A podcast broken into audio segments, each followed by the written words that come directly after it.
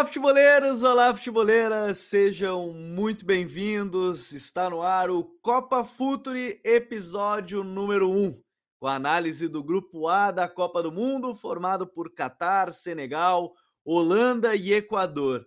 A partir de agora, tudo é Copa do Mundo aqui no Futuri. Serão 40 dias de conteúdo exclusivo e diário em todas as nossas plataformas de texto, de áudio, de vídeo.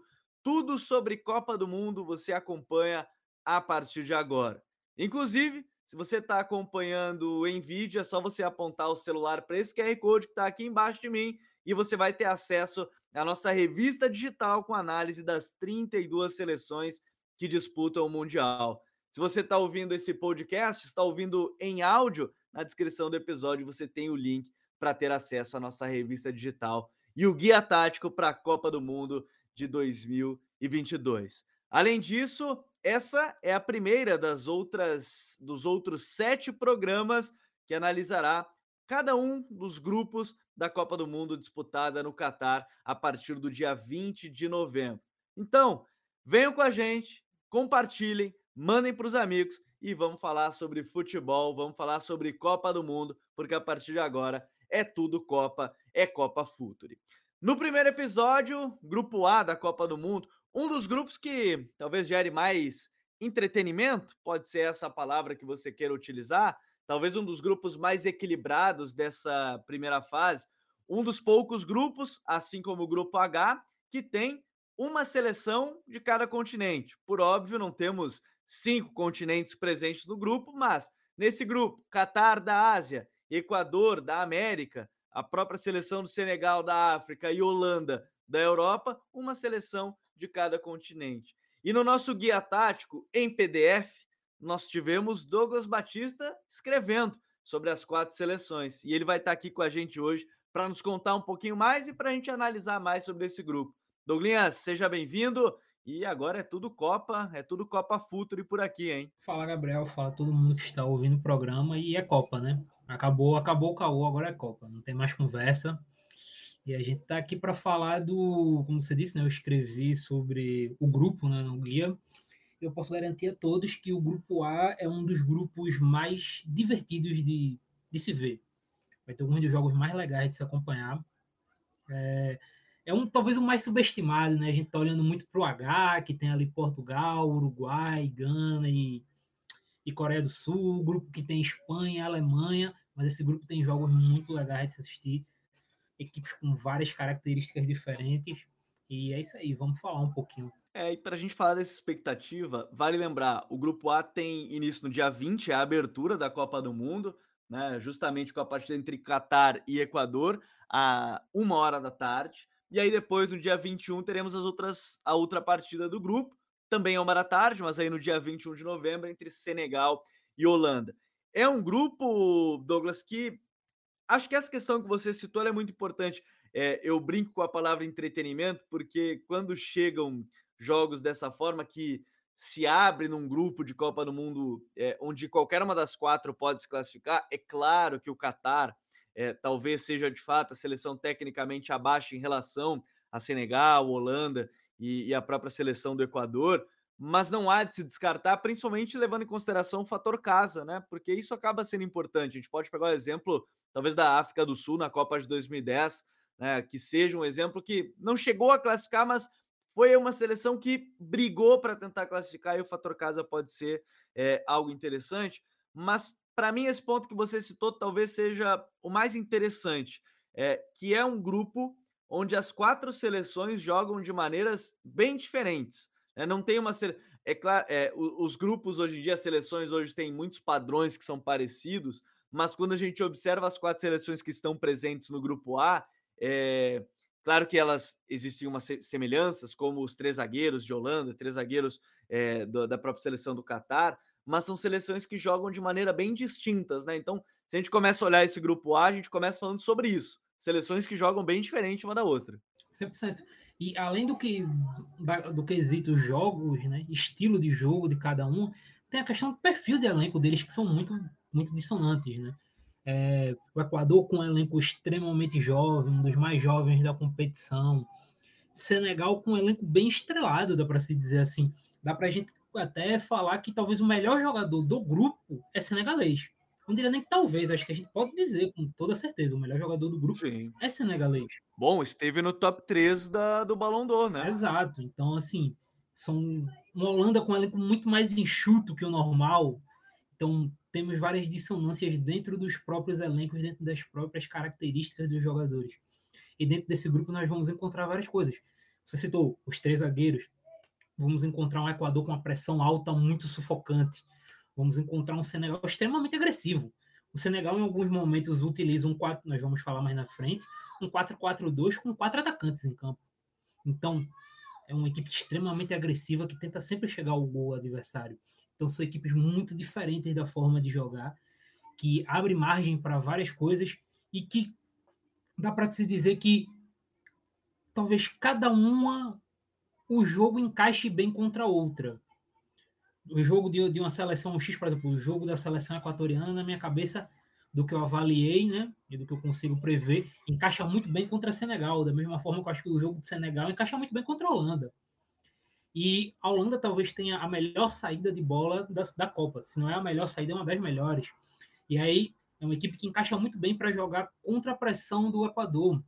Então, as equipes entre si mesmo, elas têm esse, esse matchup, né? É verdade. E quando a gente começa a analisar seleção por seleção, nada mais justo do que a gente abrir esse Copa Futre 1, né, o primeiro episódio analisando os grupos da competição com a seleção do Catar né, que vai para sua primeira Copa do Mundo, né, é a, obviamente, né, sediará essa Copa do Mundo. Em 2019, para quem não lembra, foi campeão, né, da Copa da Ásia de 2019, venceu o Japão por 3 a 1.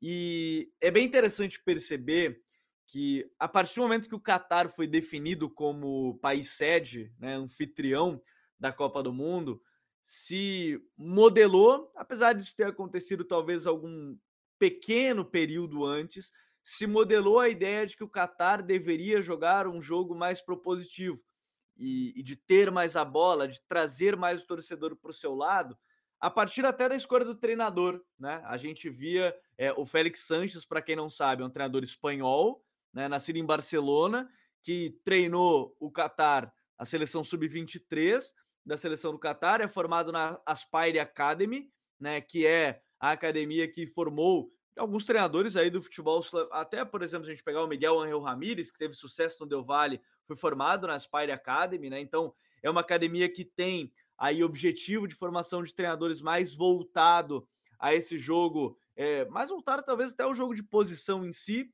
mas apesar disso, ele teve que se adaptar muito a esse contexto da seleção do Catar, que não é a melhor seleção do mundo, não é talvez a melhor seleção do grupo, Douglas, e a gente fala de um time que pode ser que na Copa da Ásia, pode ser que nas eliminatórias asiáticas vá sim tentar ter um jogo mais propositivo, um jogo que vá ter mais a bola.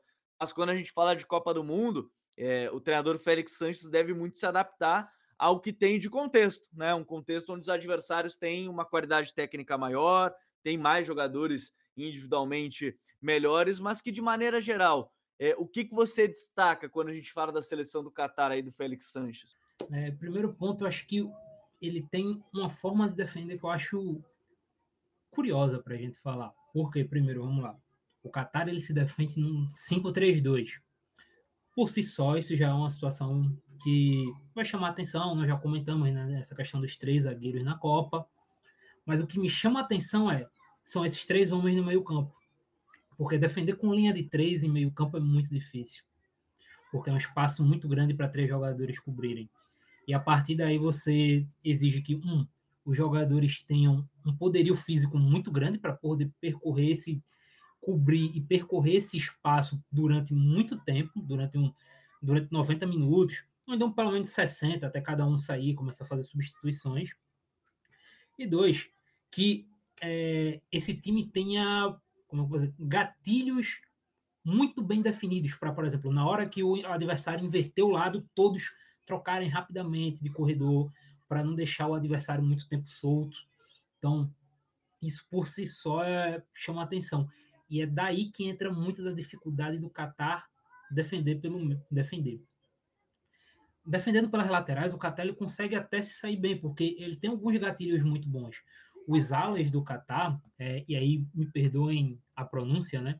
Que são o Hisham e o Ahmed, acredito que seja assim que se pronuncia, é, eles são muito gatilhados para, assim que a bola chegar nas laterais, eles vão pressionar o portador da bola para tirar o espaço. E esse gatilho é muito bem feito, é muito bem organizado, eles conseguem tirar isso, conseguem tirar esse volume adversário pelo lado. A grande questão é, quando os adversários começam a atacar mais pelo centro, eles conseguem gerar vantagem justamente pela questão numérica. Então o Catelli começa a ter dificuldade nesse tipo de situação. E a partir daí o adversário vai progredindo, vai ganhando jardas, né? Usando a analogia de futebol americano dentro de campo. E aí o ele começa a se complicar um pouco. Outro ponto negativo é a bola aérea. Eles têm um zagueiro muito bom na bola aérea, que é o zagueiro central, que é o Bo Allen. É um cara que ganha muito dominante pela bola, na bola aérea, ganha muitos duelos, mas ele é o único. Os outros dois zagueiros da seleção, eles têm dificuldade para vencer esse tipo de duelo. É uma equipe que, lance de escanteios, de faltas adversários, normalmente tem essa dificuldade de vencer ali. Então, isso chama um pouco a atenção, essa questão defensiva. É, os lados muito fortes, e, e, aí é que a gente vai pegar até o, o, gancho, porque daqui a pouco a gente vai falar da parte ofensiva, e dá para dizer que os lados do Qatar ditam o ritmo da equipe defensivamente e ofensivamente, por serem os locais de maior força da equipe com um gatilho muito bem executado ali defensivamente, mas com uma dificuldade muito grande de defender pelo centro. E, e é interessante observar isso porque a, a, forma como o Qatar ataca diz muito também sobre a forma como o Qatar defende, né? Utilizando os alas, seja para chegar né, no ataque, seja né, justamente para isso, para defender pressionando alto, para defender né, quando a bola está dentro desse setor que, que, que o Douglas fala, né? A bola entrou do lado direito de ataque do adversário, o ala daquele setor, o ala, esquerdo, ele vai subir a marcação, vai tentar recuperar a bola o mais rápido possível.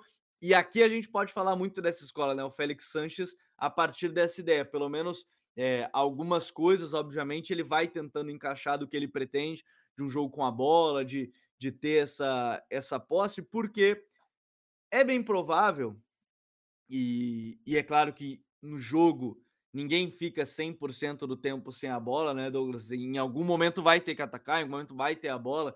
É, o jogo contra o Equador provavelmente vai pender para esse lado. É que o centro do time acaba sendo o Afif, né? Que é um meia, que é um cara que joga mais por dentro e que acaba sendo o centro do time, né? Mesmo que vá atacar pelos lados do campo como uma força, né? Quando tiver em organização ofensiva, tiver já o Equador postado, vamos pegar o exemplo da abertura, o Equador postado no seu campo, é o Afif que a equipe vai procurar, né? Esse jogador que vai tentar armar é, a equipe do Qatar para buscar um gol, para tentar algum, algum tipo de jogada a partir de uma construção, a partir de uma organização ofensiva, né?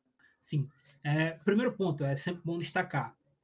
O Equador, é, o Equador, perdão, o Qatar, ele atua na teoria com dois atacantes. O Afif ele atua teoricamente com um atacante, mas ele tem a liberdade de rodar o campo todo. É, em vários momentos a gente vai ver o Afif vindo na base para armar a equipe de trás. Mas normalmente ele fica ali mais numa posição entre as linhas, tentando participar muito da circulação de, da bola, de bola da equipe. E aí entra muito na questão da profundidade de ataque, porque o Afif sai é, e automaticamente alguém tem que ocupar aquele espaço. Normalmente um, o meio-campista que fica ali pelo lado esquerdo, que às vezes dá uma alternada ali nos jogadores, ele termina ocupando essa função de atacar o espaço, principalmente a questão do meio-espaço ali, né? O espaço entre o lateral e o zagueiro, afundando dentro da área.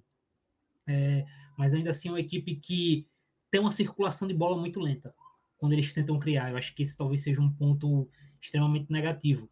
O jogo flui rápido justamente quando a bola cai no pé do Afif. Mas em muitos momentos a bola fica é, no trio de zaga e no primeiro volante, que também reveza muito os jogadores. Mas normalmente a bola fica ali nesse trio de zaga e no camisa 5, ali na saída de 3 mais 1 que eles fazem, mais ou menos. E a equipe termina tendo essa dificuldade. E aí, como é que eles fazem para atacar? Apostam muito justamente nas laterais, nas bolas longas invertidas, com os laterais extremamente agressivos. Com esse modelo de jogo, a equipe do Sanches ela tenta chegar sempre com os dois laterais muito na linha de fundo, principalmente com a Med pelo lado, pelo lado esquerdo. Ele é um jogador camisa 14, chega muito na linha de fundo. Ele tem muito volume ofensivo. É um cara que está o tempo todo entrando na área, cruzando, participando ativamente das jogadas. Quando as coisas não começam a dar muito bem pela equipe do Qatar, aí eles começam a fazer, o Sanches começa a fazer algumas alterações.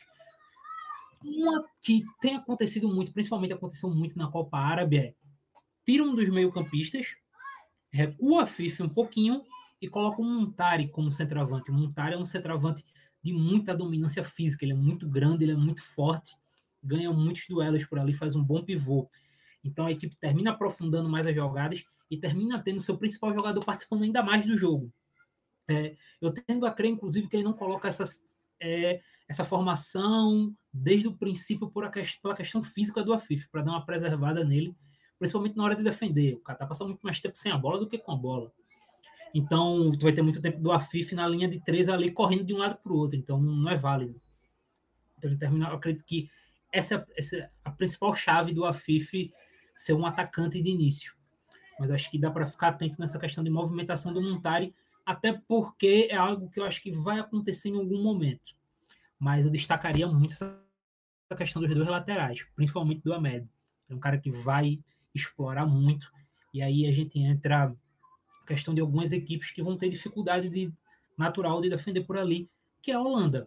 É, a gente vai entrar, a gente vai falar um pouco mais, mas, por exemplo, o Dumfries tem tido uma dificuldade muito grande de cobrir o espaço pelo lado direito da Holanda. E, e é justamente onde o Ahmed ataca. Então, é um duelo que a gente já pode pintar o olho para quando tiver o Qatar e a Holanda.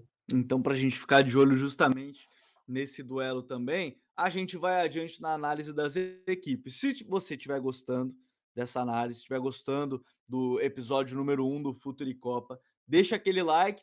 E se você gostar mesmo, compartilha com os amigos, é, seja no Spotify, seja no YouTube, seja no SoundCloud, plataforma de streaming de áudio, manda pro teu amigo lá no WhatsApp, manda nas redes sociais, compartilha, marca o Futuri que está ouvindo, que isso é bem importante para a gente chegar em ainda mais lugares ao longo dessa Copa do Mundo.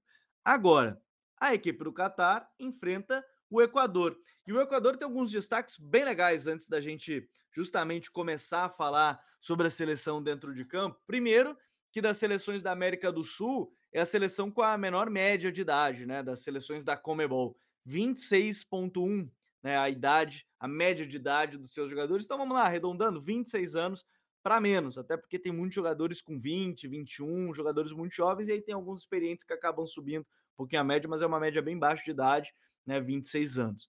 Também é, esse, esse dado me chamou muita atenção, é a equipe com o melhor PPDA entre as seleções sul-americanas. Gabriel, o que, que é o PPDA? Vamos lá. PPDA nada mais é do que quantos passes você permite o adversário dar até você realizar uma ação defensiva um desarme, uma interceptação, é, uma falta, uma dividida, um duelo, e não precisa ganhar a bola. É uma tentativa de uma ação defensiva. O Equador é a equipe com a melhor média, ou seja, é o menor número. Permite apenas 8,15 passes. Veja bem, a gente está falando de uma pressão bastante considerável aí da equipe do Equador, permite poucos passes, está bem próximo da seleção da Argentina nesse dado estatístico.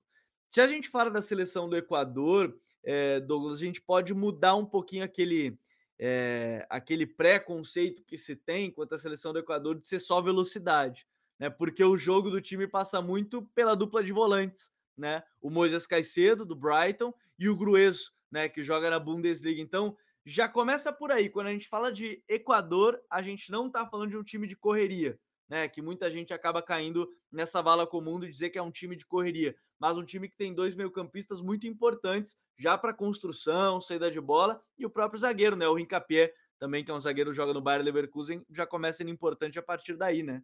Sim. É, o Grueso e o Caicedo são os corações da equipe, porque eles têm um papel vital é, não só com a bola, mas principalmente sem, né?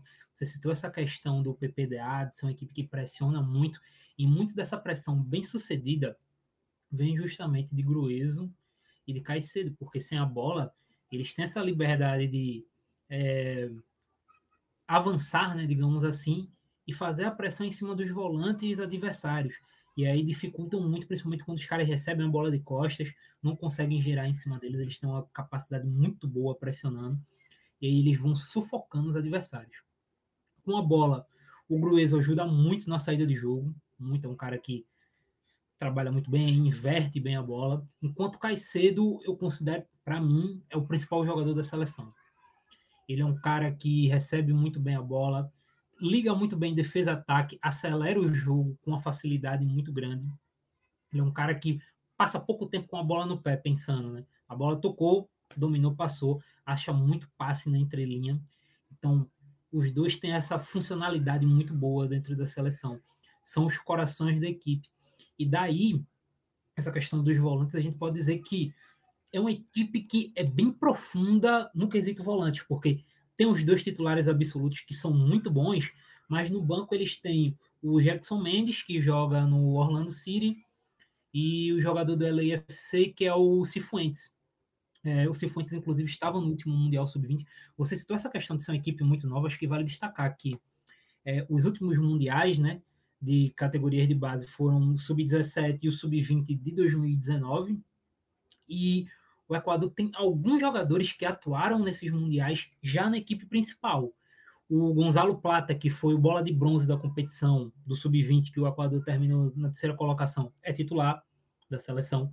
É um dos jogadores que mais driblou, né? Na, que conseguiu dribles no, nas eliminatórias da América do Sul. É, o Cifuentes era titular e capitão da equipe. O Encaipe era titular na equipe sub-17, que chegou nas oitavas de final do Campeonato Mundial. Então você vê que é um crescimento que a gente vem, vem vi, vendo desde a base. Desde os últimos campeonatos de base, a gente vem vendo essa geração do Equador crescendo. E aí os dois ali, tanto o Jackson quanto o Cifuentes, eles oferecem essa profundidade. E aí é até interessante, porque o Equador ele atua normalmente ofensivamente num 4-2-3-1, com o Grueso e o Caicedo, como a gente falou. É, o Mena normalmente de 10 ali, né, atrás do 9, que é o Estrada. Mas o, o Alfaro, ele tem feito alguns testes, e aí eu tô até curioso para ver como, se algum momento na Copa ele vai abordar isso, de atuar num 4-1-4-1. E aí ele faz o Grueso ou Mendes de 5 Caicedo e Cifuentes nessa linha mais à frente, como meias. E aí ele. Uma forma de ter mais, mais gente no meio, né? Tentar controlar é, mais exato. o jogo de repente. E ganha mais questão de posse de bola. A equipe começa a rodar mais a bola, que são caras que cuidam bem da, da bola. Então, eu tô curioso para ver se em algum momento da Copa ele vai abordar isso, se ele vai manter o, o padrão que ele jogou na, nas eliminatórias. É, e, e, assim, o Alfaro, ele foi moldando muito bem essa seleção e, e, e, assim, a gente tem um episódio, vou deixar na descrição aqui também desse, desse vídeo, que, e, enfim, do podcast também, que a gente fala um pouco mais como é que aconteceu essa evolução do futebol Equador, que está se consolidando de fato como a quarta força hoje, né, atrás de Brasil, Argentina e Uruguai, dentro da América do Sul, tem se consolidado e aparentemente o projeto é muito sólido para não chegar nessa posição de quarta força e logo depois sair. É um projeto que está muito forte né, no que diz respeito também à formação desses jogadores, e a gente está vendo isso justamente, seja na média de idade, seja é, nos jogadores aí mais chamativos, jogadores mais interessantes. E quando o Douglas falou do Moisés Caicedo, fiquem atentos, porque não há de se descartar, principalmente depois do que for a Copa dele, se ele vai permanecer no Brighton nessa janela de janeiro. É, esse vai ser mais um detalhe, inclusive, falando, só abrindo esse parênteses para algo que envolve até fora do universo seleções, mas se o Moisés Caicedo vai de fato permanecer ou se ele vai conseguir, é, se ele vai para outro clube. O Liverpool sondou na época que ele estava no Del Valle, não quis arriscar, né, pagar os 5, 6 milhões de euros na época, porque de fato não são muitos jogadores que saem do Equador para times tops das principais ligas, então viu ele no Brighton, e no Brighton ele já está sendo um cara muito dominante, muito importante. No último final de semana, a gente viu até a vitória em cima do, da equipe do Chelsea por goleada de 4 a 1 Então, é, o, o Moisés Caicedo, que é essa peça que o Douglas cita, ela é bem importante e fiquem de olho, porque dependendo do que ele mostrar ao longo da Copa, talvez ele nem esteja mais no Brighton a partir de janeiro, esteja já em, em outra seleção. E é uma equipe. É, é um candidato, é um candidato claro para mim a melhor jogador jovem. Ah, com certeza. Com Tranquilamente. Certeza. Ele, ele tem feito. A temporada dele no Brighton é muito boa. Ele já foi o melhor jogador do Equador nas eliminatórias. E aí, veja bem, nós estamos falando de o melhor jogador de uma seleção nas eliminatórias, que ele começou a jogar com 18 anos, 18, 19 anos. Ele foi o principal jogador de uma equipe que se classificou para o Mundial, que fez uma campanha extremamente sólida. Isso é até um pouco fora da curva, né? Normalmente isso não acontece.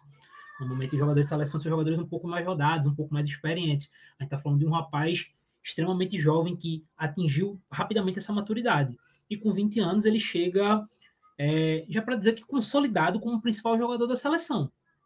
Então, para mim, ele é um candidato claro a melhor jogador jovem da Copa. É, eu também acho que tem, tem aí, principalmente se o Equador conseguir passar de fase. Se o Equador passa de fase, a chance, dependendo, do, obviamente, como o Moisés Caicedo jogar, é, tem uma chance bem interessante a partir de aí. A partir daí. Vale ficar de olho justamente nessa questão de pressão de bola, né? Pressão, não deixar o adversário sair jogando, porque nesse grupo me parece bem claro que dá.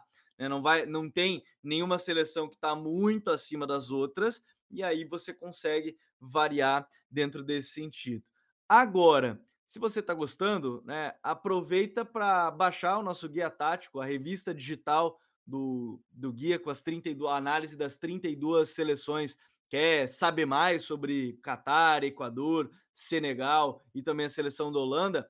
Vai no QR Code aqui na tela, aponta seu celular e já baixa o guia tático da Copa de 2022 ou clica no link na descrição desse episódio ou no comentário fixado para você ter acesso à revista tática, a revista digital e o guia tático do Futuri da Copa de 2022.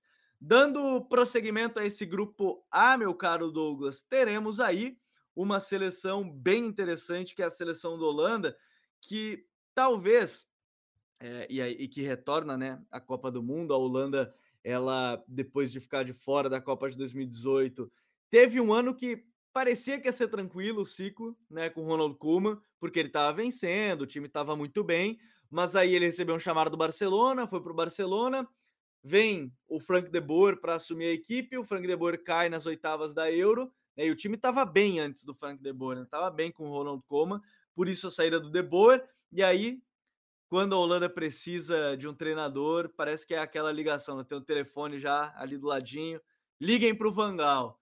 E um chamado para o Vangal, provavelmente para a seleção, é quase que uma convocação, assim como ele faz convocações para ele, provavelmente para a seleção é uma convocação. Era ele o treinador na Copa de 2014. E quando a gente fala da Holanda, acho que o primeiro destaque, né, Douglas, é retorna para um sistema de três zagueiros, algo que grandes equipes do próprio futebol holandês, comandados inclusive pelo Van Gaal, se a gente pegar o Ajax de 95, né, que é um Ajax campeão é, do mundo, sistema com três zagueiros, com um deles, e nesse caso da Holanda hoje, mais de um deles, tendo altas, alta capacidade para sair jogando, construir as jogadas, mas a primeira mudança do, da Holanda já em relação a Coleman, que inicia o ciclo para o, o Vangal que chega para a Copa é uma mudança de sistema para um sistema com três zagueiros, né? 100%. Eu acho que essa escalada é muito interessante, porque assim, primeiro ponto, a equipe do Coleman ia muito bem, e aí teve essa proposta do Barcelona. O Coleman ele tinha conseguido recuperar algumas coisas muito importantes na seleção.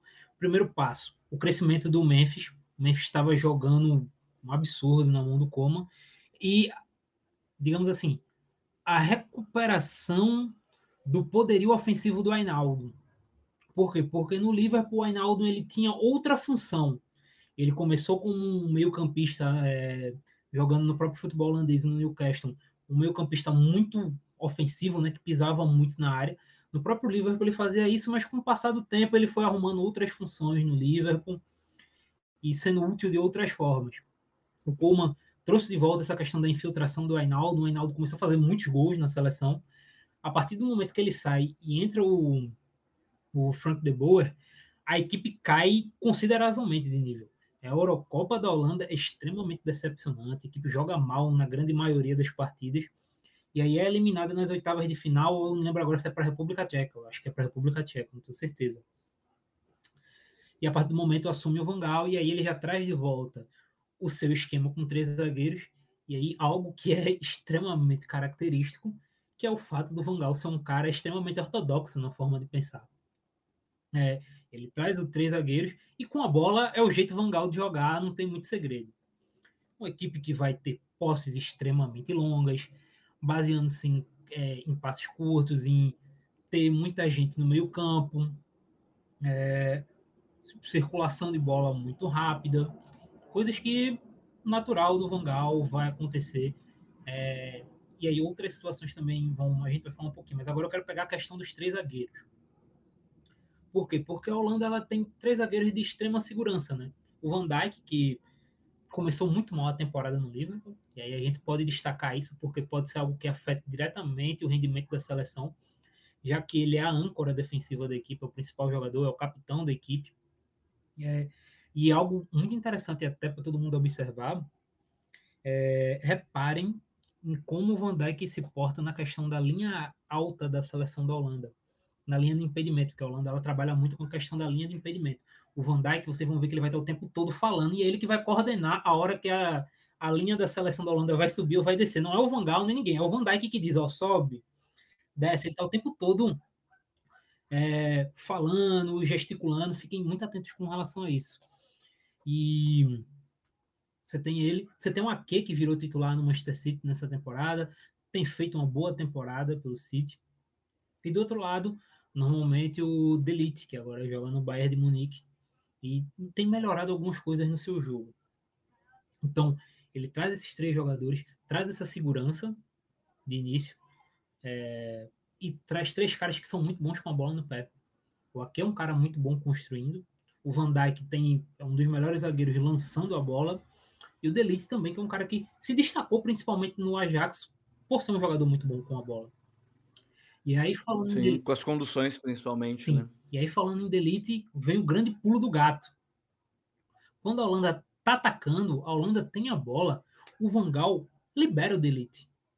Não só, e assim, caso não seja o Delite, vai ser outro zagueiro, tá, gente? É, já teve o Blind fazendo isso.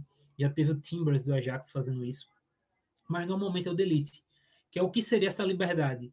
O Delete, ele sai da linha de três zagueiros e com a bola ele fica na mesma linha do De Jong e do Cop Myers no meio campo. Então, ele traz mais jogadores para o centro do campo, ganha mais jogadores para fazer a bola circular mais rápido e ganha mais jogadores e, e tem menos jogadores atrás da linha da bola. A Holanda fica com seu goleiro e Ake e Van Dijk e aí, se for o Blind o terceiro zagueiro, é, Van Dijk, Timbers ou Van Dijk Delete. Ali, atrás da linha da bola, o outro jogador mais à frente.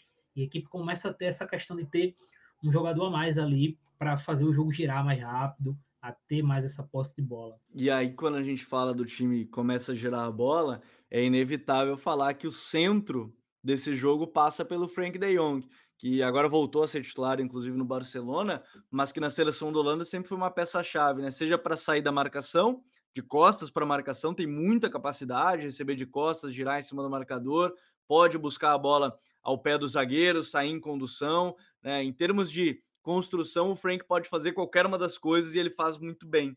E, e é legal ver, acho que duas situações nessa fase de construção barra ataque, porque você já citou o Memphis, que é uma peça importante, mas Frank De Jong como centro. E aí eu quero destacar o Daily Blind, que é o jogador com mais passes progressivos por jogo da seleção, né, da seleção holandesa, 24 passes progressivos por jogo, jogador com mais passes, ele é o ala esquerdo geralmente, e o Dumfries, né, cada um com a sua característica. Se a gente falava lá quando você citou questão do jogo do Qatar contra a Holanda, porque o Dumfries defendendo, porque o Dumfries atacando é praticamente outro atacante né? Tá próximo ali do Gakpo, do Memphis ou do Malen, enfim, de quem for os atacantes da seleção da Holanda, enquanto o Blind tá muito mais ligado à construção do jogo para ajudar seja o Cop Miners ou seja o Frank, né? Sim. É, e a questão do Blind eu acho que é bom destacar. Ele ajuda muito na questão da construção e da circulação de bola da Holanda, independente da função que ele vai ocupar. Normalmente, como ala, ele é esse ala de construção que vai trabalhar muito, mas quando ele está como zagueiro. E aí... Sem precisar ir por dentro, né? Sim. Vale colocar, não Sim. precisa ir por dentro. Ele pode construir bem aberto mesmo pelo lado. Sim, e quando ele está como zagueiro, e aí eu quero reforçar o que eu disse, não é o Delight, Delite, né? Que sobe para ficar nessa linha. Quem sobe é o Blind. Então, ele com a bola, ele tem uma função vital na seleção, seja como zagueiro, seja como ala. Ele tem essa questão de participar muito e aí destacar que ele é um jogador muito inteligente com a bola no pé. É, o Blind ele é muito subestimado. Ele é um cara muito inteligente. E do outro lado, Dumfries é uma carreta furacão, né? O cara que está o tempo todo pisando na área. Ele usa todos os seus artifícios. Ele é um cara que tem uma boa, um bom desmarque, é um cara que entra rasgando bem. E é um cara muito alto e muito forte. Ele ganha muita bola pelo alto. Questão de inversão de um lado para o outro, ele ganha muita bola pelo alto. Ele está o tempo todo pisando na área. E aí isso é importante por quê? Porque em muitos momentos a gente vê o Memphis saindo da área para ajudar na criação. E aí você tem o Bergwijn ou o Malen entrando na área, o Bergius também, mas falta mais alguém, porque você não vai entrar na área só com dois jogadores. Você tem que preencher cada vez mais a área. Então o Dumfries ele faz muito esse papel de preenchimento de área também. Então ele é um jogador extremamente importante. E aí isso também acontece um pouco, e aí citar, né? Porque, como eu disse, às vezes o, o Blind joga como zagueiro, quando ele joga como zagueiro, quem atua aberto é o Malásia, do que hoje está no Manchester United, que se aproxima um pouco da forma do Dumfries. É um cara que vai chegar mais na linha de fundo. Vai ter dois caras muito mais abertos, alargando o campo, do que como, como é quando tem um blind. Então, essa questão de blind lateral ou ala também influencia a forma que a seleção vai jogar. Eu acho que outra questão que influencia muito a Holanda, duas, né? Uma que vai influenciar negativamente e outra positivamente é a perda do Ainaldo. É, a gente falou, falei aqui com o, o Coleman, ele começou a pisar muito na área, fazer muitos gols. E sem ele, sem essa pisada na área do Ainaldo, o único meio-campo que normalmente faz essa pisada é o Bergs, do, do Ajax. Mas aí a gente está confiando num rapaz muito novo, que tem pouca experiência em jogos grandes, até dentro do próprio Ajax. Então, é, é uma questão a ficar atento. Ao mesmo tempo que o ataque foi o grande problema da Holanda ao longo do ciclo. É, teve o Memphis que cresceu muito mais. Tanto Bergwijn quanto Malen não atingiram o nível que se esperavam. E outros jogadores que surgiram ao longo do ciclo não atingiram, como o Stenks, que está jogando acho que no Nice agora, na França, mas quando ele surge no AZ, no AZ Alkmaar, é, até na temporada pré-Covid, se colocava muita fé nele, ele não explodiu. O próprio Van de Beek, né, que era um cara que entrava muito na área na época de Ajax. Teoricamente era para fazer a função até do Hinaldo, né? Agora que era o cara que entrava na área, o Van de Beek não conseguia. Exato. Então, eles têm essa perda, só que nesse último ano, dá para dizer assim, um ano e meio ou menos, teve o um crescimento gigantesco do Noah Lang, do Clube Bruges, e do, do Gap, do, do PSV, que são dois caras que dão essa profundidade maior de ataque, são dois caras que adicionam mais gols, então dá esse um pouco salto de qualidade que a Holanda precisava. É, no fundo, o Van Gaal deve sonhar em ter um, um Robin Van Persie. Ele gostaria muito, certamente, de ter mais um Robin Van Persie na sua equipe para formar ali um ataque com o Memphis, ou realmente esperar essa explosão aí do Gakpo justamente para essa Copa do Mundo. Ele que também é outro jogador que provavelmente não vai estar mais no PSV. Se falava em janeiro, mas agora se fala muito que o PSV vai se segurar para fazer uma grande venda é, em junho de 2023.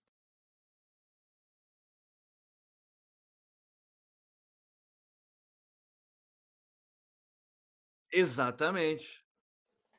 Exatamente, é mais um. É, mais um para ficar de olho é, da seleção, mas nenhum ainda é, que está nas grandes ligas, né? Mas está, estão indo bem nas competições europeias, mas não estão nas grandes ligas é, do futebol europeu. Tá gostando desse vídeo? Aproveita para deixar aquele like e compartilhar com os amigos. Tá gostando desse podcast? Compartilha com os amigos aí no seu Spotify e também dá nota para o nosso podcast, o Futuri, né? Você pode colocar ali a nota de 1 a 5, dá aquelas 5 estrelas para gente, por favor. E ainda para fechar esse grupo, campeã do continente africano, nossa querida Senegal, né, comandada pelo técnico Aliou Cissé, 89% de aproveitamento nas eliminatórias, ganhou da seleção do Egito, seja na questão das eliminatórias, seja na Copa Africana de Nações, né, eliminou no duelo entre Mané e Salah, deu Mané 2 a 0. Foi eliminado em 2018, para quem não lembra, na, na Copa do Mundo da Rússia, no critério de cartões amarelos, coisa que é rara, né? Ultimamente. É muito raro ver nesses critérios mais para frente, sem ser vitória, sem ser saldo de gols. E consideravelmente tem uma possibilidade interessante de passar. A gente vai falar sobre isso daqui a pouquinho, quando a gente der algumas considerações finais sobre esses grupos. Mas que tem um dos três melhores jogadores do mundo, segundo a France Football, né, meu caro Douglas Batista? O melhor jogador dessa, é, desse grupo, particularmente também concordo contigo, que é Sadio Mané. Mas uma seleção que não é só Sadio Mané, porque você tem, olhando só o sistema defensivo, três jogadores que jogam em equipes de alto nível. Mendy, goleiro né, da equipe do Chelsea, assim como Colibali, novo zagueiro do Chelsea, estava no Napoli, e o Gueye, que até temporada passada estava jogando na equipe do PSG, sendo uma peça que entrava com frequência para tentar cobrir os espaços, inclusive para Messi, para Neymar, para Mbappé. É um time que também é outro que diminui aquele preconceito de ah, seleção africana só ataca, é só correria é um time que tem um sistema defensivo para lá de interessante e um atacante que é muito decisivo nos principais jogadores do mundo atualmente. Sim, é, primeiro ponto vamos pegar essa questão do Cissé. O Cissé, ele é um técnico muito bom, muito bom. É, inclusive daqui um destaque, uma curiosidade, né, que não vai entrar, a gente vai falar posteriormente em todos os outros grupos. Acho que é a primeira vez na história, mas todas as seleções da África têm treinadores africanos, né? É, eu acho que. É a primeira. E sabe onde é que eu vi isso? Meu querido parceiro Fernando, que comanda o África Mamba aqui no YouTube. Quem quiser Ótimo seguir canal. o canal do cara, vou deixar aqui na descrição. Ele falou: ótimo canal para quem quiser seguir nosso querido parceiro. Né? É, África Mamba, ele fala sobre isso, que é a primeira vez na história com as seleções todas com técnicos africanos. E, e aí, só para pegar, ele amadureceu muito a equipe nesse ciclo, como você citou na última Copa. Luiz Fernando, tá? Eu falei só Fernando, Luiz Fernando, só para não deixar. Eu falei só Fernando, é Luiz Fernando, meu gurizada. É, no, na última Copa, como você citou, o Senegal foi bem, mas ele ficou de fora por critério de cartões. É, aqui não vai ao caso se eu concordo ou não com esse tipo de eliminação, mas a questão é: foi uma boa Copa, mas que a equipe apresentou algumas falhas. A questão é: o jogo de Senegal amadureceu muito desde aquela última Copa até essa. Senegal se tornou uma equipe muito mais segura defensivamente e ofensivamente. Ofensivamente, ele criou um sistema para fazer os seus principais jogadores brilharem. E, assim, ele está correto. Ele tem uma capacidade de talento muito grande. É, a seleção africana, com, com jogadores mais estelares do mundo, assim, como você citou, vejamos bem. Na defesa você tem um Mendy, que temporada passada ou retrasada, né, foi o melhor goleiro do mundo, com extrema justiça, e nessa ficou no top 5. O Koulibaly, que está há anos entre os melhores zagueiros do mundo, e o Mané, que é um top 3 na bola de ouro. Então você tem uma capacidade de talento muito grande, uma reserva de talento muito grande na sua equipe. Então, você jogar de forma que eleve individualmente os seus jogadores, jogar para que eles se destaquem individualmente, para mim parece até o correto, principalmente pelo tempo de treino. É, e pelo fato dele não ter, digamos, o privilégio que algumas seleções têm, que é de ter uma base, né? De ter jogadores jogando é, três, quatro titulares de uma mesma equipe para é, fazer certas semelhanças de, da forma que aquela equipe em específico joga. Ele não tem isso. Os jogadores de Senegal vêm um de cada parte do mundo, de equipes diferentes. Então, ele tem pouco tempo para treinar. Então, ele fazer um estilo de jogo para com que esses seus principais jogadores brilhem, me parece a forma correta. Bom, a partir daí a gente vai começar a discutir sistemas. Senegal é uma equipe que normalmente atua no 4-3-3. E qual é a grande questão desse 4-3-3? Ele usa o Mendy do Leicester como camisa 5, um jogador extremamente vital com a bola. O Gueye também é muito, é mais importante do que ele, mas o Mendy também. Só que os dois são muito base de jogada.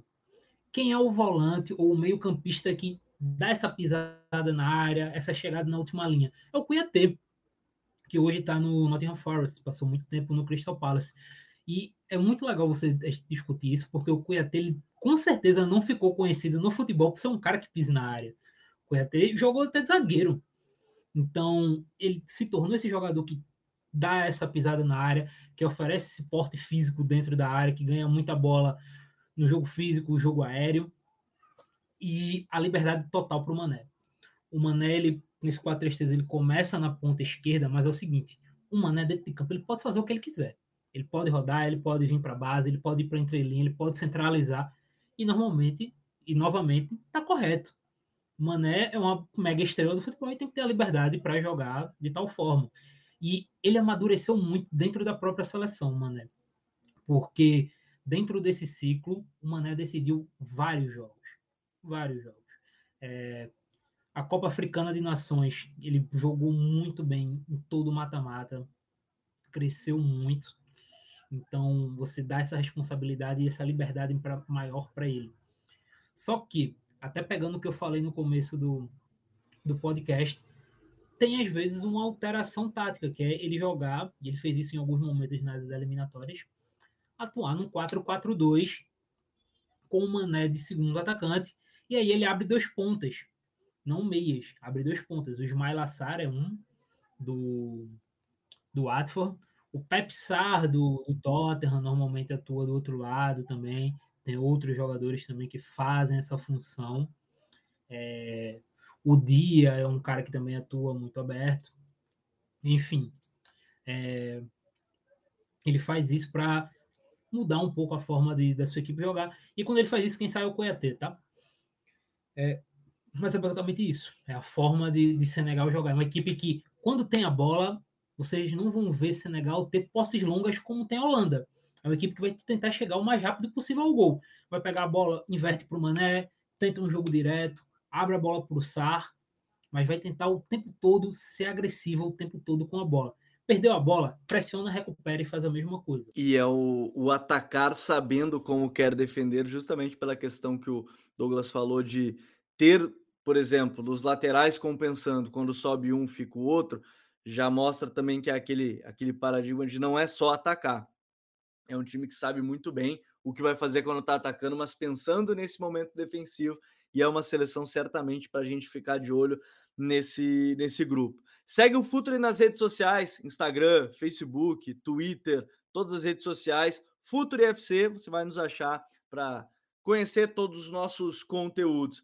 Agora, Douglas, esse grupo A, a gente já abriu falando que era um grupo que podia gerar entretenimento, era um grupo que podia ser equilibrado, era um grupo que ia ter seleções que jogam de maneira bem diferente. Depois de tudo que a gente falou por aqui, como é que você imagina esse grupo? Porque, na minha cabeça, quando a gente olha, é, eu, se tivesse que apostar, ah, vou ter que escolher duas seleções que passam, eu tô confiante que Senegal vai passar. Tô bem confiante que eu acho que Senegal passa de fase nesse grupo. Acho que é um time muito consistente. O Mané para mim tem um outro detalhe que a gente acabou nem falando, mas acho que vale até destacar aqui. É um jogador que é muito autossuficiente também. É um atacante muito autossuficiente. No próprio pegando ele no período Liverpool, ele jogou em todas as posições do ataque.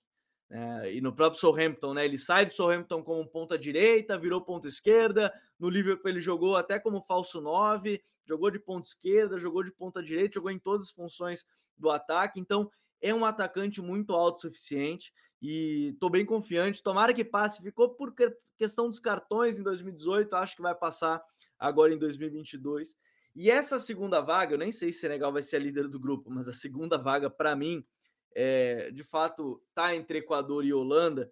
E eu acho que a Holanda vai depender muito do funcionamento dos atacantes, né? Como é que vai acontecer, se eles vão render bem, se o Gakpo, por exemplo, vai ser titular, vai conseguir desempenhar. Mas eu gostaria muito que o Equador passasse mas eu tô com a impressão que Holanda e Senegal vão passar nesse grupo, acho que vão acabar sendo mais consistentes, apesar de querer muito que, que o Equador passasse de fase, acho que vai ser um pouquinho difícil. E para ti, Douglas? É, é complicado avaliar, porque, como eu disse, são equipes que jogam de forma totalmente diferente, totalmente não, mas bem dissonantes, né?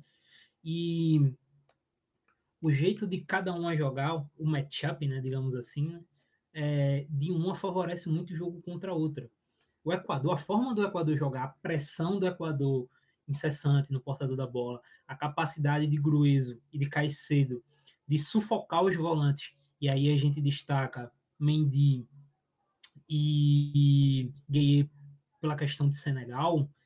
Eu sinto que o Equador vai ter um jogo que encaixe muito contra a equipe de Senegal.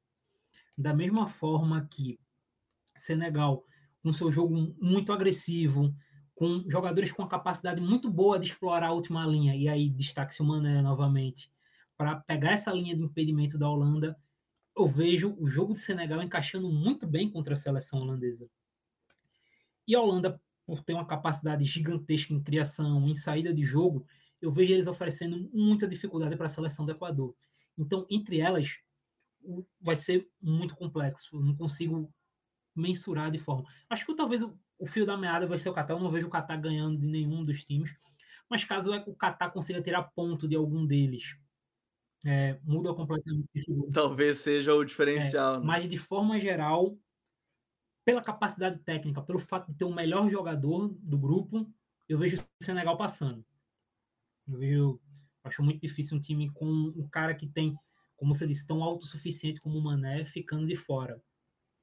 Do outro lado, esse, essa questão Holanda e Equador me deixa muito em dúvida. Só que eu vou apontar no Equador, mas muito naquele 51-49, né? Digamos assim, porque eu quero destacar um ponto, que é nós citamos que a Holanda vai depender muito de como o seu ataque vai se portar. Só que os principais jogadores de defesa da Holanda começaram mal a temporada. O Van Dijk teve um começo de temporada desastroso com o Liverpool, desastroso. E o Frank de Jong começou como reserva né, no Barcelona, tá ganhando a titularidade agora, mas não tem tido tantos minutos assim. Então, eu não sei até onde isso vai afetar a Holanda como um todo. O próprio Dele Blind, né? Porque o Ajax tem mostrado fragilidades muito grandes na defesa agora é, no grupo dele na Liga dos Campeões, o Ajax tomou vários gols. Vários gols. Tomou goleada aí de volta para o Napoli, tomou agora um 3 a 0 para o Liverpool. Então, eu acho que, como muitos jogadores da Holanda, ali da parte defensiva, que é a grande parte, a parte forte, digamos assim, da equipe, a parte unânime, começaram muito mal a temporada, eu fico pendendo um pouco para o Equador passar. E é uma, eu acho que essa é a grande discussão, como é que vai se lidar. É, eu acho que a questão do Qatar, que o Douglas citou, ela é fundamental para ser a seleção que pode roubar ou não pontos. Numa estreia, agora, contra a seleção do Equador, justamente, ter o apoio da torcida em abertura de Copa, por que não? Então, acho que tem fatores muito importantes para se observar nessa Copa do Mundo e nesse grupo A, né? No Futuri Copa 01, a gente analisa justamente esse grupo Senegal, Catar, Equador, Holanda ou Países Baixos, né? Como é chamado agora é, a seleção holandesa, a seleção neerlandesa. Douglas, bom te ter aqui. É, Para quem quiser acompanhar mais e ler sobre as seleções que disputam o grupo A, QR Code aqui na tela, link na descrição, no comentário fixado, para você ter acesso ao, à revista, à revista digital Guia Tático do Futre 2022 para a Copa do Mundo. Bom te ter aqui, meu querido. E, obviamente, ao longo desse Futuro e Copa, 40 dias de conteúdo, a gente vai aparecer mais vezes por aqui. Pô, sempre um prazer estar por aqui. É, e é isso aí, cara. Grupo A, muito bom. E acreditem em Moisés Caicedo. Acreditem porque ele é a verdade. É, Moisés Caicedo, a grande promessa do futebol equatoriano dos últimos anos.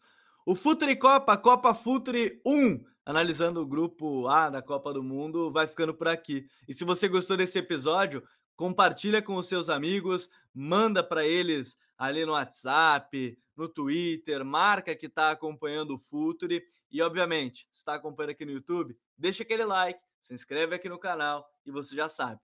Pense o jogo. Um abraço e até o episódio número 2 do Copa Futuri aqui. 40 dias de conteúdos diários e exclusivos falando do Mundial disputado no Catar.